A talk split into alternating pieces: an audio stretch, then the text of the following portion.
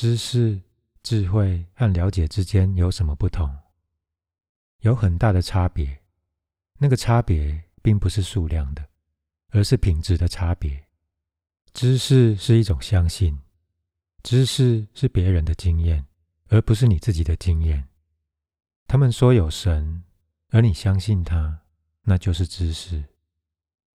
一个年轻人可以变得非常博学多闻，没有问题。你需要很好的记忆力，你需要做一些努力。但到了现在，这样的事情可以由电脑来做。在这个几乎人手一只智慧型手机的时代，每个人几乎随时携带着一部电脑放在口袋里。你已经不需要在图书馆里面查资料查的半死，电脑就可以携带所有的知识，甚至早就已经取代你所有的知识。博学家已经开始从世界上消失了，而电脑将会取代他们的位置。我故意说他们的位置，因为博学家是一个机器人，他不是一个人。你们都是这样在对待头脑，继续将资讯喂给他。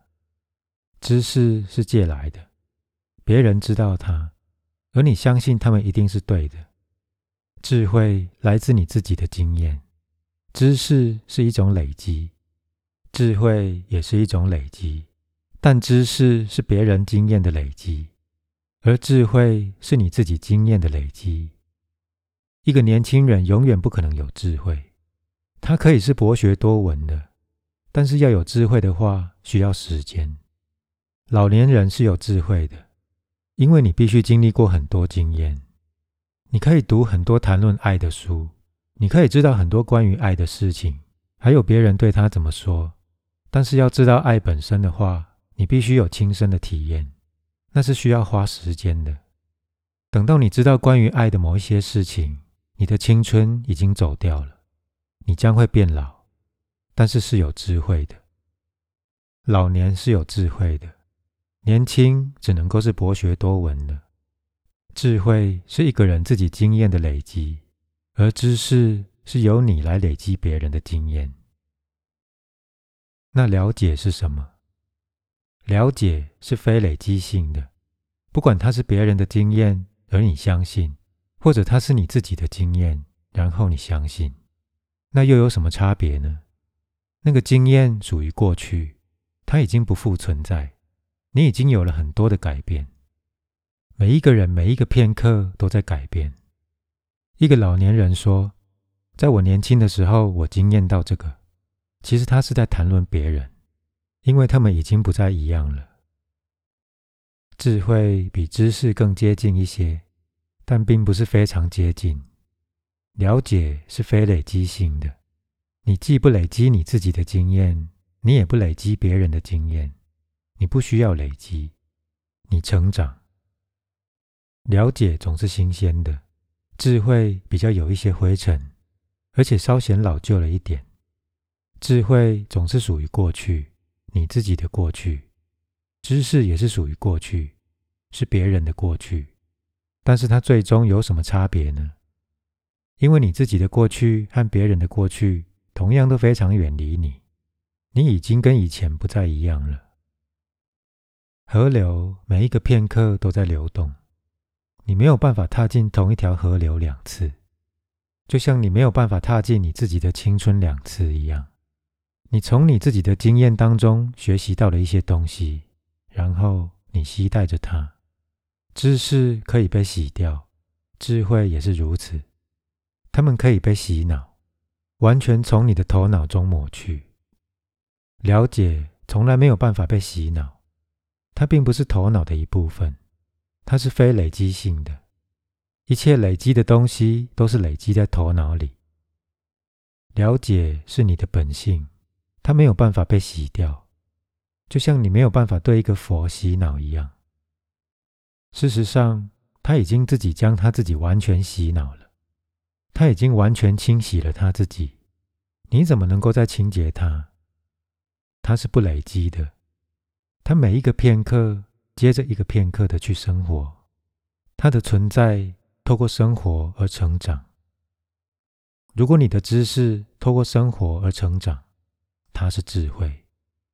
如果你的存在透过生活而成长，它是了解；如果不透过生活而你的累积增加，它是知识。了解是本性真正的开花。一个具有了解的人，就好像镜子一样。镜子并没有携带任何的东西，镜子一直都生活在利己的现在。不管什么东西来到他的面前，他就反映出来。如果你问我一个问题，那个问题可以透过知识来回答，透过别人的经验来回答；那个问题可以透过智慧来回答，透过我自己的经验；那个问题也可以透过了解来回答。那么我就只是一面镜子，我就只是反应。你问问题，你来到我镜子的前面，我就只是反应。那就是为什么一个具有了解的人。会一直被觉得是矛盾的、前后不一致的，因为他能怎么样呢？他并没有期待着过去，他的回答并不是来自他的过去，他的回答是在当下这个片刻，来自他的本质。世界每一个片刻都在改变，它是一个经常的变动，所以怎么能够再给旧有的答案呢？即使那些话语看起来是旧的，但那个回答。也不可能是旧的。了解是不重复而且不累积的，智慧是累积的、重复的，知识也是累积的、重复的。知识是纯粹的相信，智慧则有一点经验在里面。但了解是完全不同的，它是你的在，你那镜子一般的在，它是一种自然反应。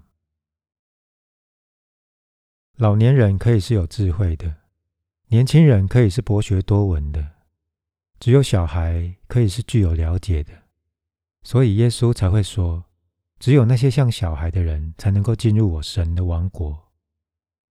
当你再度变成像小孩子一样，很新鲜，不期待任何过去，在你里面不期待任何已经准备好的答案，不期待任何答案，只是一个很深的空。那么就会有某种东西在你里面回音。有人问了一个问题，没有答案来自记忆，没有答案来自经验，但那个答案是一个当下自然的反应。了解永远都属于此时此地。了解是能够发生在一个人身上最美的事。抛弃知识，然后也抛弃智慧，不要相信别人的经验。也不要相信你自己的经验，因为他们都属于过去。你已经从那里经过了，他们已经不再是存在的一部分。事情已经又继续流动了，河流已经在一千零一座桥底下流过，它已经不再是同一条河流。即使你看到它在流动，它也已经不是同一条河流了。它经常在变动，除了变。是不变的之外，其他每一件事都在变，在存在里面，变是唯一永恒的因素。所以你怎么能够依赖过去？如果你依赖过去，你将永远都会错过，错过现在。聪明的老年人，他们总是准备要给任何人伟大的忠告，他们充满忠告，但是没有人听他们的话。而那是好的，永远都不要去听，因为你将永远没有办法跟他们经历同样的经验。那个河流将永远都不会再一样。如果你跟随他们，你将会变成虚假的、不真实的，你将会成为一个谎言。而也永远不要听你自己的经验，因为你也是每天都在变老。昨天永远都会给予忠告，一个新的情况产生，然后昨天。就在那里准备好。昨天说那个在你里面的老人说：“这是忠告，做这个，因为我们昨天这样做，效果很好，很成功。”不要听你内在的老人，要很警觉，要觉知到全部的情况，不要做固定式的反应，要自然反应。如果每一件事物都是新的，那么就让你的答案也是新的。只有新的能够跟新的汇合，只有新的能够解决新的，只有跟那个经常都很新、很新鲜的在一起，你才会对生命来讲，保持是活生生，而且是真实的。有一天，有一个孩子和劳伦斯在花园里散步。这个孩子不断的提出各式各样的问题。孩子问说：“树为什么是绿色的？”一个很简单的问题，但是非常有深度。所有的树都是绿的，为什么呢？这些树是怎么了？有这么多的颜色存在，有这么多的彩虹颜色，有些树可以是黄的。有些树可以是红的，有些树可以是蓝的。为什么所有的树都选择绿色呢？劳伦斯是他那个年代最真诚的人之一，他受到政府和教士的谴责，正是因为他的真诚，因为他只肯说事实，因为他不愿意当个外交人员，当个伪君子，因为他不肯妥协，即使在一个孩子面前，劳伦斯也展现了如此真实的诚意。而这是你们那些伟大的圣人都不曾展现出来的。在劳伦斯的处境下，任何父母亲、任何老师、任何人都会撒一点谎，说是神把他们创造成绿色的，因为绿色能够抚慰人的眼睛。但是这会是一种欺骗，一个谎言。劳伦斯知道自己对神一无所知，对树为什么是绿的也一无所知。事实上。就连研究树木的科学家也不知道。虽然他能够证明，因为某些元素，比方说叶绿素的缘故，所以树是绿的，但这并不是适合孩子的答案。他只会继续问：为什么他们选了叶绿素呢？而且每一棵树都一样，这不是一个令人满意的答案。劳伦斯闭上眼睛，静静的等了一会儿，要跟这个孩子说什么呢？他不想欺骗一个天真的孩子，虽然这个问题很平常，怎么回答都可以，但是这个问题来自于纯真，所以它是有深度的。劳伦斯张开眼睛，看看树，然后他对孩子说：“因为树木是绿色的，所以它们是绿色的。”那个孩子回答说：“对耶，我也这么认为。”劳伦斯在他的回忆录里。回忆这件事，说：“对我来说，这是一个很美的经验。这个孩子出于纯粹的诚恳，向我展现了他的爱与信任。我的回答并不是一个回答。事实上，劳伦斯所说的是：我的孩子，我和你一样的无知。虽然我们年龄不同，并不表示我知道，而你不知道。年龄的区别无关乎知或无知。”树是绿的，这是整个存在奥秘的一部分。万物正是他们自己本来的样子。一个女人是一个女人，一个男人是一个男人，一朵玫瑰是一朵玫瑰。即使你用别的名称，它还是一朵玫瑰。那个早上，在那个小小的事件中，蕴藏着某种极度的美。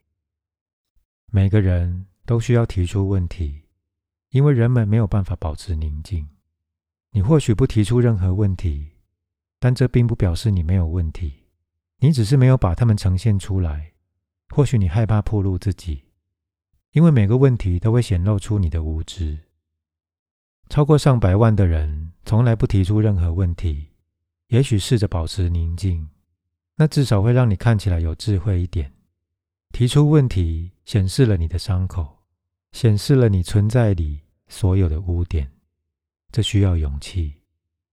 一个出于无知的问题是天真纯净的，它是未受污染、未受腐化的，它显示出你的勇气、你的信任。但有些问题是来自于你外界而来的知识，从父母、老师、名嘴，还有政客那里，你从那些充满各种危险。各种伪装保护学士的人那里，听到太多，读到太多，你被灌输了太多资讯，而你收集了他们所有的垃圾。提出问题，但不是来自于知识，因为所有知识都是借来的，毫无根据的，彻底的垃圾。让问题来自于你的无知。记得，这份无知是你自己的，你要以它为荣。那些知识不是你的，你怎么能够以它为荣呢？一个老师与一个师傅之间的区别：老师给予你答案，然后你依赖这些答案而继续无知下去。表面上，它有着美好的装饰，图书馆里装满了答案，但是说到底，在它表面之下有着极度的无知。而一个师傅会杀掉你的问题，他不给你任何答案，他会带走你的问题。